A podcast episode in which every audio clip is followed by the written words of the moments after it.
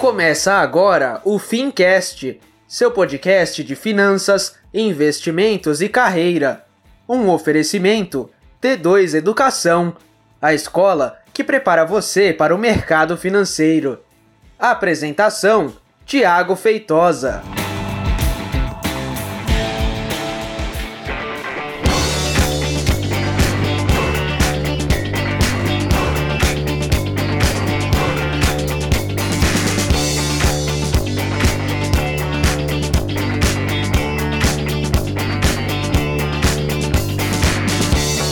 Muito bem, seja então muito bem-vindo e seja você muito bem-vinda a mais um episódio do Fincast. Eu sou o Thiago Feitosa e hoje eu tô com um convidado aqui mega especial, o senhor Kleber Stampf, a mente brilhante lá do Top Invest. Kleber, mais uma vez, cara, obrigado por você ter vindo aqui bater um papo com a gente. Sempre bom estar aqui falando um pouco mais sobre assuntos polêmicos. Que legal, mais uma vez obrigado. Antes da gente começar, deixa eu só fazer um recadinho rápido pra galera, beleza? Bora lá. Tenho uma novidade incrível para você que ouve o Fincast já com a gente há um bom tempo. Agora, o nosso podcast é transmitido, a gravação dele, no nosso canal do YouTube. Olha como a gente é chique, Brasil!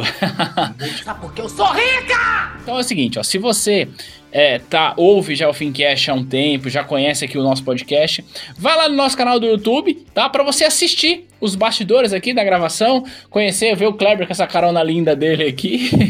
e agora me dá só um minutinho, você que tá me ouvindo, que eu vou falar com a turma aqui do YouTube, ó.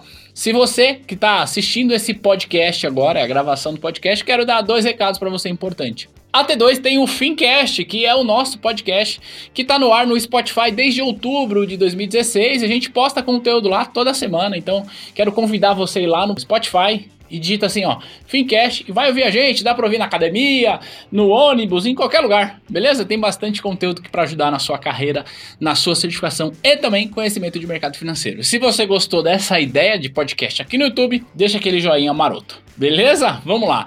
Bom, agora recados dados, vamos voltar a falar com todo mundo. Kleber, mais uma vez, é, obrigado por você estar aqui. É bem, é bem produtivo quando você pega o avião lá, viaja não sei quantos quilômetros para vir tomar um café com a gente aqui. E eu queria te fazer uma pergunta que talvez, talvez, você não ouviu ninguém te perguntar isso na vida. Pergunta é: quando a prova da Ambima vai mudar? Poxa vida. Logo, essa, essa é a pergunta. Sem mentira, gente, foram mais de 500 respostas para a mesma pergunta nesse último mês. É, a gente aqui na T2 também, a gente recebeu muita pergunta a respeito disso e a gente gravou vídeo, a gente colocou no GTV, a gente fez bastante coisa, mas como é sempre gente nova chegando, é, é natural que as pessoas perguntem e tá tudo bem com relação a isso. Mas vamos bater um papo sobre isso para deixar claro para quem ouve a gente como que funciona o processo de mudança da prova? Muda sempre, a Ambima da na telha muda lá. Vamos esclarecer isso para a turma? Então, a, a, primeira questão é realmente em relação à mudança da prova. A mudança da prova acontece de forma bem simples quando dá na telha da Ambima.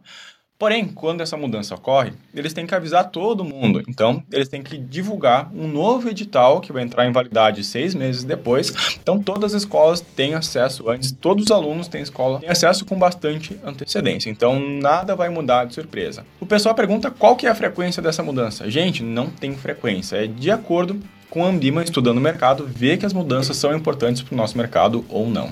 Então quer dizer que esse lance aí que a galera fala, ah, vai mudar porque agora o COAF não está mais vinculado ao Ministério da Economia. Se bem que voltou, né? Mas enfim, sei lá, não existe mais Ministério da Fazenda, agora existe Ministério da Economia.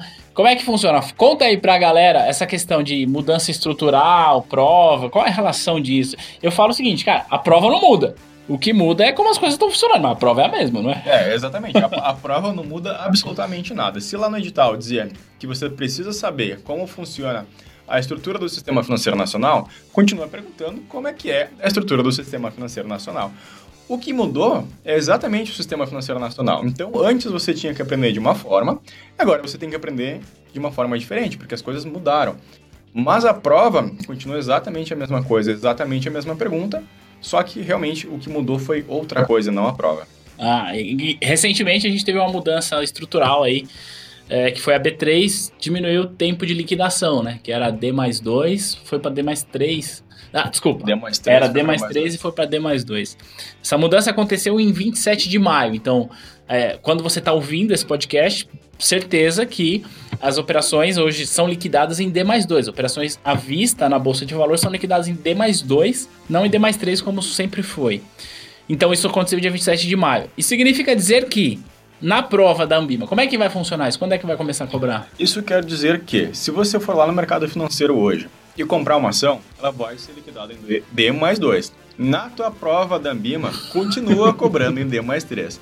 E uma motivo muito simples. Lá no edital da prova diz que toda e qualquer mudança que ocorra nos conteúdos da prova vai entrar em vigor 180 dias depois da mudança. Então você pega lá 27 de maio, conta 180 dias e aí sim vai entrar na tua prova.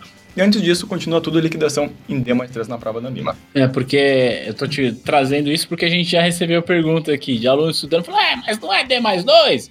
É, D mais 2, mas não é D mais 2. Então, essa questão de time, até pra gente, enquanto, enquanto escola, é um desafio mesmo, né? Porque a gente quer manter sempre o aluno atualizado, quer fazer ele participar do mercado, desse ecossistema aí que é tão rico, mas a gente tem que é, deixar claro a sinalização. Como é que funciona? Ó, é o seguinte, na verdade, funciona assim. mas para tua prova não é bem assim. Então a gente tem que ter esse cuidado e esse feeling aí no processo de comunicação, né? Mas é, tem muita pergunta sobre isso lá, né? É, tem, tem muita pergunta, né? Eu vou aproveitar o jabá, vocês realmente estudarem um concurso bom que nem o da T2. Porque essa é uma informação que se você for estudar por conta, por exemplo, vai ler que é D mais 2, chega na hora da prova, marca D mais 2, você vai errar. Então, uma questão pode fazer toda a diferença na tua prova. Hein? Existe, inclusive, uma teoria da conspiração que a Andima põe a 69% todo mundo para reprovar, mas é só uma teoria da conspiração mesmo. O importante é você não perder nenhuma questão na sua prova, tá ligado nas novidades do mercado, mas também tá ligado na novidade de qual é o prazo que essa novidade, que essa mudança vai entrar na tua prova. E as mudanças elas são sempre constantes, né? A gente falou aqui do Ministério da Economia, a gente falou aqui do COAF, do, do COAF não, do prazo de liquidação, mas o fato é que, sei lá, daqui um mês, dois meses, pode vir uma outra mudança. O Paulo Guedes mesmo já está falando em começar a tributar dividendos, então são coisas que a gente precisa estar antenados porque a gente manja dos Paranauê tudo lá do mercado. Mas o aluno precisa só entender que existe um processo para que ele seja cobrado sobre isso na, na prova, né? Exato. Inclusive, um, um aspecto interessante é que pode passar um período como esse, que está acontecendo muita mudança, porque houve recém uma mudança de governo. Então, todo mês, basicamente, tem alguma coisa nova. E pode passar daqui a pouco dois, três anos sem haver nenhuma mudança no sistema financeiro nacional, como já ocorreu, inclusive.